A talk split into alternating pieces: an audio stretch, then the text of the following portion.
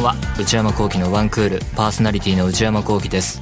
3月も終わろうとしています。皆さんいかがお過ごしでしょうか？4月から、えー、新生活とか新たな街で暮らし始めるよとかね、えー、職場も変わりますとか。いろいろ変化があるかもしれません。学校が変わったり新しい学年に進んだりね。いろいろこう、えー、人によっては気持ちの落ち着かない時期がこれから何ヶ月か続くかもしれませんが最近の内山はと言いますとエヴァ見てきました。ネタバレはしません。だからなんだろうなそのオフィシャルホームページに出てるところもとか何にも知りたくない。1ミリも、えー、耳に入れずにまだちょっといろいろ事情があっていけてないんだっていう人はここからね5分10分音量下げたりしていただければと思うんですけれどもいろいろ見て思ったんですけどびっくりしたことが自分が出てたっていうね。びっくりしちゃった。まさかのだよね。クレジット載ってたもんね。いつの間に出てるんだろうと思ってね。びっくりしましたけどね。まあ冗談はさておき「エヴァンゲリオンは」あのー、テレビ放送がそもそもテレビシリーズやってたのが95年なのでまあ僕もまあ全然後追いで新劇場版が始まって、えー、多分歯が公開した時2作目の「ジョー・ハの歯がやってた時に大学生ででまあエヴァすごいみたいな話は聞いてたんだけど全然知らずででその劇場公開のタイミングに合わせてテレビで深夜にあのテレビシリーズを一挙放送やっててでそれをあのまだ実家にいたんだと思うんですけど実家でテレビで予約録画入れてで1人で見てうわすごいなって思ったのが多分始まりなんですよね。なんか演出とか編集の感じとか綾波レイの正体。えこれテレビシリーズのネタバレっていうのはこれはどうなんだろう。あれまさか綾波レイが ええで信じええ、みたいな。どうなんでしょうね。ウィキペディア見れば書いてあるしね。どうなんだろうと思いつつ。まあまあそれでテレビシリーズ見てすごいなって思って。で DVD を借りて、えー、旧劇場版。もう多分その時見たんだと思うんですよね「使徒申請」「エア真心を君に」とか。でうわ何このラストみたいな。どうかしてるなっていう終わり方で、まあ、テレビシリーズの終わり方もすごいんですけどね。で見てでジョも多分見てで歯は劇場に行ったんだと思うんですよね。でもその大学生の時に当時ガンダムの仕事も始まってだからそのそれと同時にファーストガンダムあたりのを劇場版で、えー、履修してたっていうかあの見て学んでたので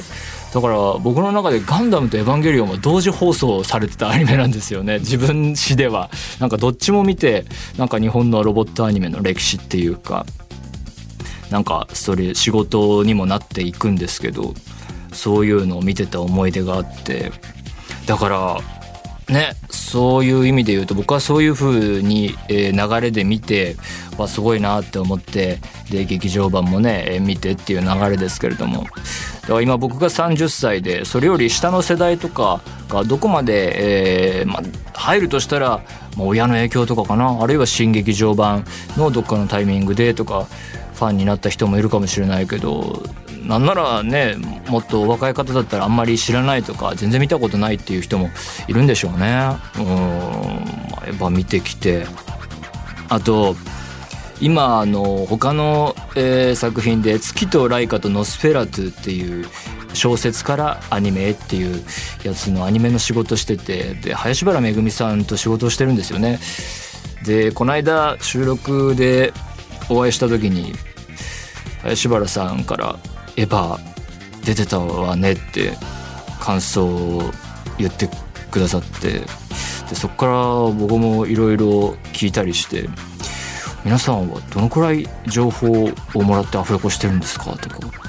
「アスカ今回のアスカって」とか。で綾波はなんかエヴァトークが で俺なんか俺その時クラクラしちゃって今綾波レイさんとエヴァの話をしているみたいな。キモいオタクみたいな。そして自分も出ている。なんかその大学生の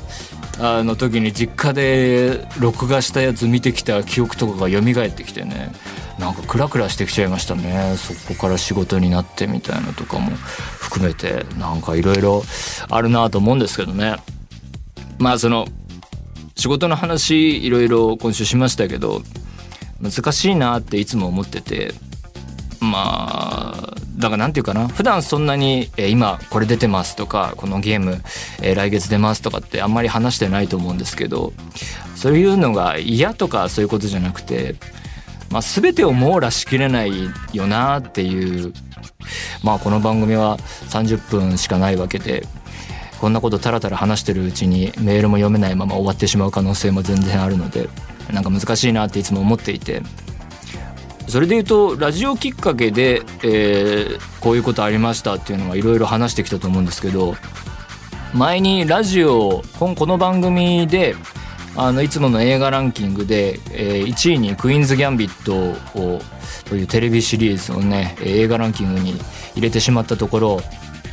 ネットフリックスの、えー、オフィシャルノートっていうのがあってでそこで座談会やってそこに参加してくれませんかっていうお話をもらってで映画ライターの方とかと、えー、そしてネトフリ編集部っていうのがあるらしいんですけどそこの方々とね、えー、何人だったかな？56人の方々と、えー、2時間ぐらいにわたってねクイーンズ・ギャンビットの話をしてこうだったねああだったねこういうシーン面白かったねっていう話をしたのがえー、文章で今ノートでえネットフリックスさんの方で読めると思うんですけど、まあ、そんな仕事もしててね。まあ、それはまあ映画関係だからいいとしてじゃあこれはどうなんだっていうのが今月あのローラ・メルシエっていうですね化粧品とスキンケアとか扱うようなブランドさんとコラボしててそれウェブで見られる動画があるんですけどそののキャンペーンの動画でナレーションする仕事してて結構変わった仕事でね。普通生きてて化粧品のブランドとコラボしないじゃないですか。だからねなんかいろいろあるなと思ったりしたんですけどね。だからどこまでそうあと去年で言うともう完全にタイミング失っちゃったんですけどファッションブランドの狭間さんっていうの狭間っていうブランドがあってそことも俺コラボしててなんか謎にモデルの仕事をやってるんですよね。写真撮られたりとかね映像撮られたりとかね。なんかでもこういう話を自分でしていると自分の中のツッコミ役がすごい、えー、頭を心の中で顔を出し始めてじゃあ他のアニメの話はしないのかとかね。他のゲーム仕事をしてるやつはどうなんだとかね。それ他にもいろいろ個人で受けた仕事とかあるんじゃないのみたいな。自分の中のね行かれる何かが顔を出して話し始めてですね。まあそれもそうかもしれないがだからどうなんだろうみたいな。っていうことをやってますね。告知って難しいなっていうね。うん難しいですよね。まあちょっとエヴァの話に戻りますけど、まあ、何も見たことなくてまあ新エヴァ面白そうだから行ってみようかなっていう人だったら上波級っていう今回の新劇場版のシリーズは見た方がいいかなと思いますね。でまあそれ見て新エヴァ見て興味持ったら旧旧テレビシリーズ行くといいのかなと思いますかね。うんなんだろうな。こういう時は友達と集まって喋りたくなりますよね。エヴァとか「新エヴァンゲリオンどうだった?」みたいな話をね、えー、そんな日々でございます。それでは内山昂輝のワンクールスタートです。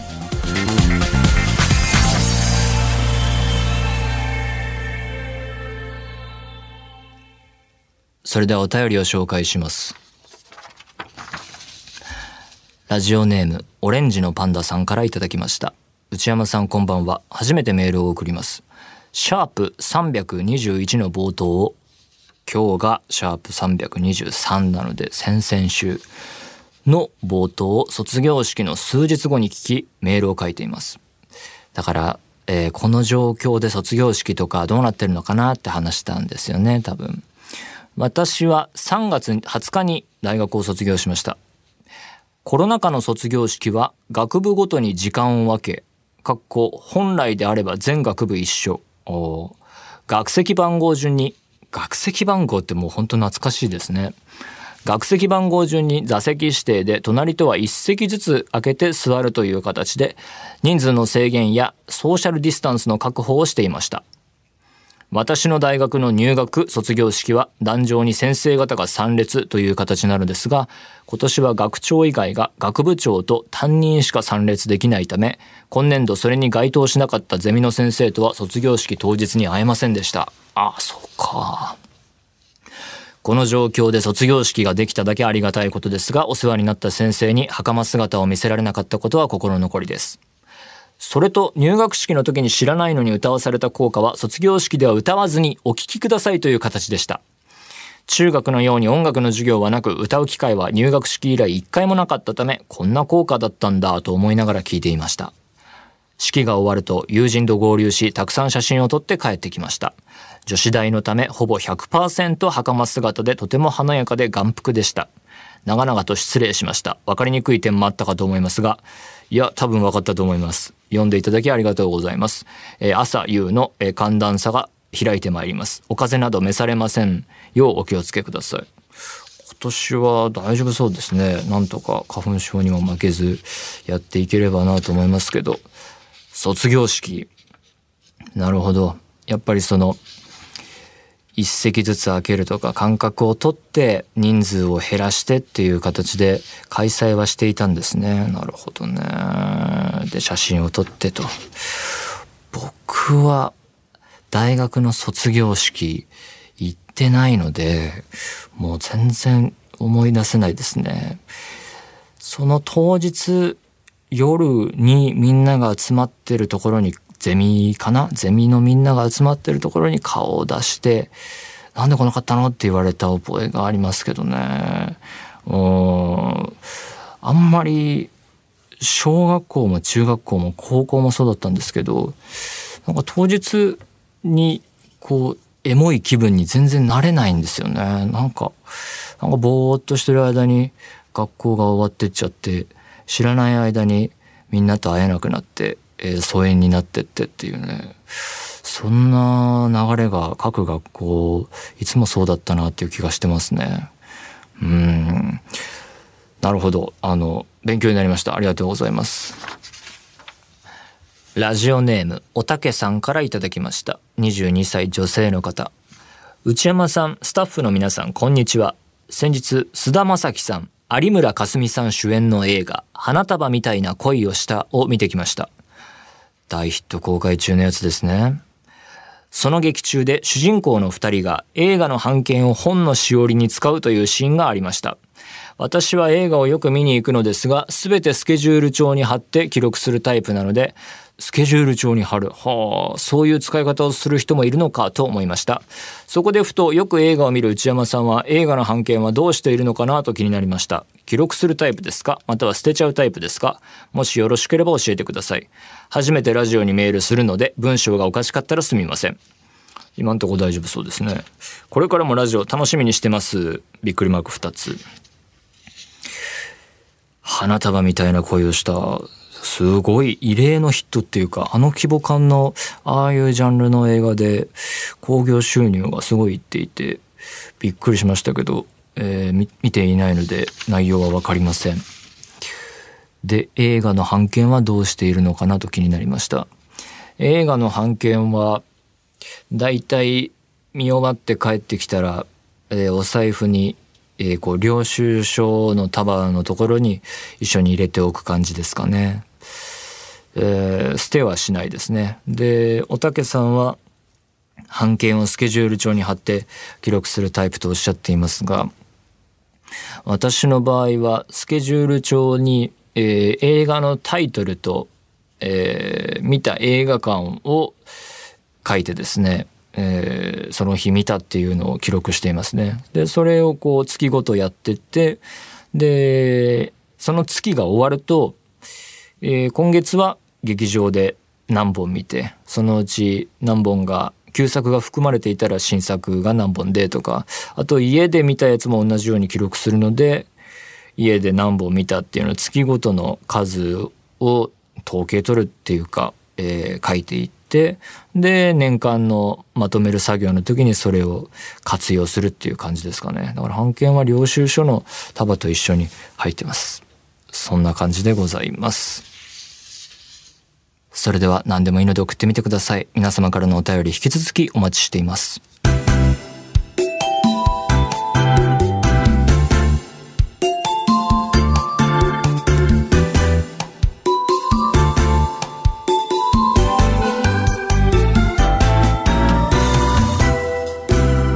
内山幸喜のワンクール。内山さん打ち上げ来ないってよ。このコーナーでは皆さんの身の回りにいるマイペースすぎる人を紹介していきます。久々のコーナーになりますが皆さん覚えていらっしゃいますでしょうか？ラジオネームチーゴムさんからいただきました。兵庫県二十歳の方。内山さん、スタッフの皆さん、こんばんは。いつも楽しく聞かせていただいております。さて、私の周りのマイペースな人は私の彼氏です。彼は遅刻などマイペースエピソードが尽きない人なのですが、もうすぐクリスマスシーズンということもあり、お、雲行きが怪しくなってきたな、これ。久々にやるコーナーならではの申し訳ないやつかもしれません。もうすぐクリスマスシーズンということもあり去年のクリスマスに起きたマイペースエピソードをお話ししようと思います。えー、中がついていまして、えー、米印。これ自体が去年いただいたメールなのであらお待たせしました。2020年の、えー、後半にいただいたともうすぐクリスマスシーズンの時期に。結果一昨年のクリスマスの話ですね。そうですね。えー、去年のクリスマスは私の家でだから2019年ね、えー、時空が歪んできましたね。去年のクリスマスは私の家でクリスマスパーティーをすることになっていてクリスマスの時期はちょうど私たちが付き合い始めた頃ということもあり少し贅沢に過ごす予定でした。いいですね。そこで寒い部屋に暮らす彼のために発熱するクッションとちょっといいコーンポタージュの素そしてお手紙を用意していました。このパーティーの2週間前には彼からプレゼントを楽しみにしてるよなどと言われ、あら、プレッシャーかけてきますね。私もこの日をワクワクしながら迎えました。しかし、私がプレゼントを渡すと、これは使わないな、君が使っていいよ、と言ってクッションの受け取りを拒否。それはいけませんね。さらに彼からは、今の今までプレゼントを用意することをすっかり忘れていた、と言われ、私宛てのプレゼントはなし。しかも話はこれで終わらず、彼が帰宅した後に、後片付けをしていると、コーンポタージュと手紙も机の下に忘れ去られていました。はあ、これはやばいね。ただ私は彼のマイペースぶりには慣れっこですし、全プレゼントにやらかしを働いたことが逆に面白くなって笑い話になっていました。ここで終わっている。でも俺印刷間違いとかじゃなくてここで終わるってどうなったんだこの後。あらマイペースっていうかなんていうかね。ここの後なんだろうな。こう今の今までプレゼントを用意することをすっかり忘れていた。プレゼントはなし。からのサプライズかと思いきや話はこれで終わらずがサプライズじゃなくて後片付けをしていたらコーンポタージュと手紙も机の下に忘れ去られていた手ぶらで帰っちゃったっていうね。これは困りましたね。マイペースちょっと越しちゃってる気がしますけどね。ただまあそのそれぞれのカップルの関係性にはそこでバランスが取れていたらまああんまり大変なことだとあれだけれどもなかなか外からは、えー、分析が難しいっていうか口を挟みづらいなとは思いますけどね事実、えー、全プレゼントにやらかしを働いたことが逆に面白くなって笑い話になっていました。で終わっててその後どうなっだから去年でしょ？2020年の暮れでそっから4ヶ月程度経ってチーゴムさんカップルはどうなってるのかっていうところですよね。この時は笑い話で済ましてたかもしれないけど、その後、やっぱないな、みたいな感じになって、別れてないといいですけどね。まあ、この彼の行動の是非はさておき、プレゼントってこれ難しいですよね。あのどういう流れでこのプレゼントにたどり着いたのかわからないですけどこれは使わないな君が使っていいよっていう言い方はさておき好みの問題っていうかね何もえー、すり合わせをせずにさあ当日ってなるとそこの実際どうそれを受け取るかっていうところでいやちょっといらないなみたいになっちゃう可能性っていうのはね人間やっぱりあるのかもしれませんしね。だから僕はプレゼントってあんまりそのサプライズ前提というか何にも、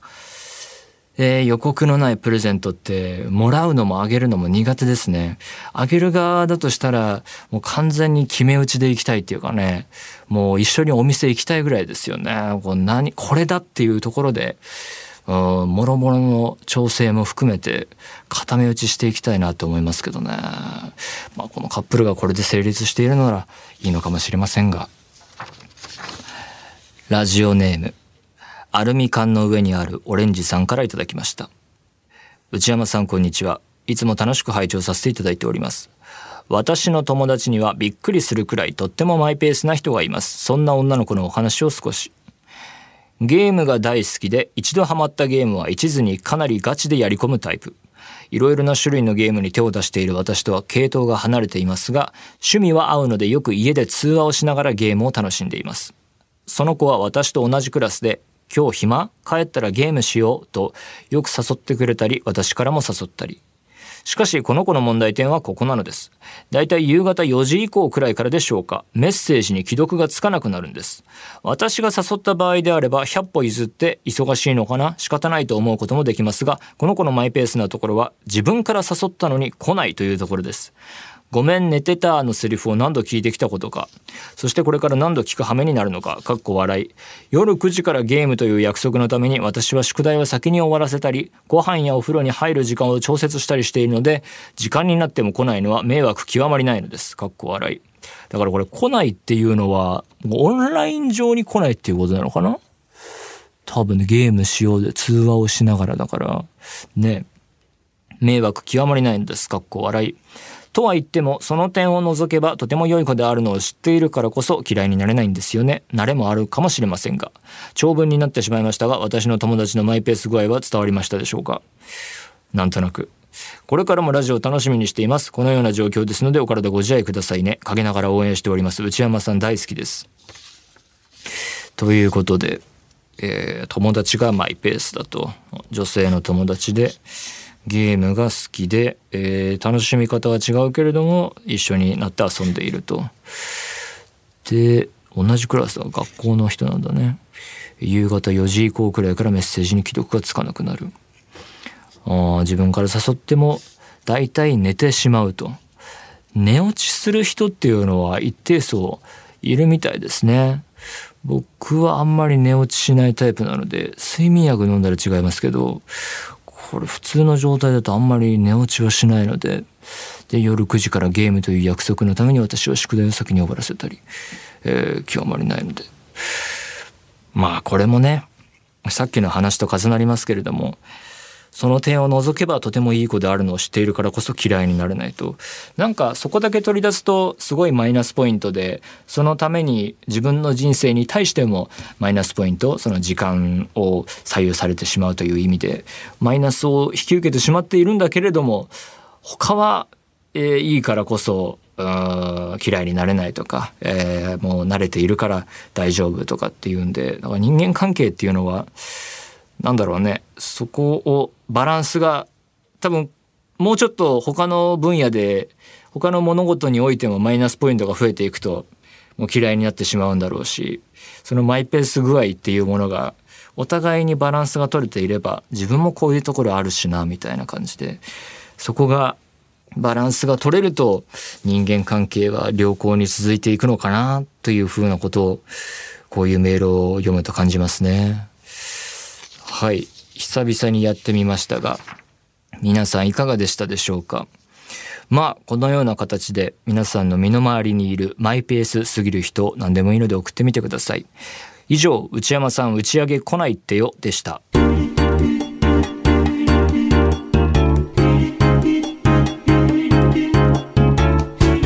内山幸喜のワンクール。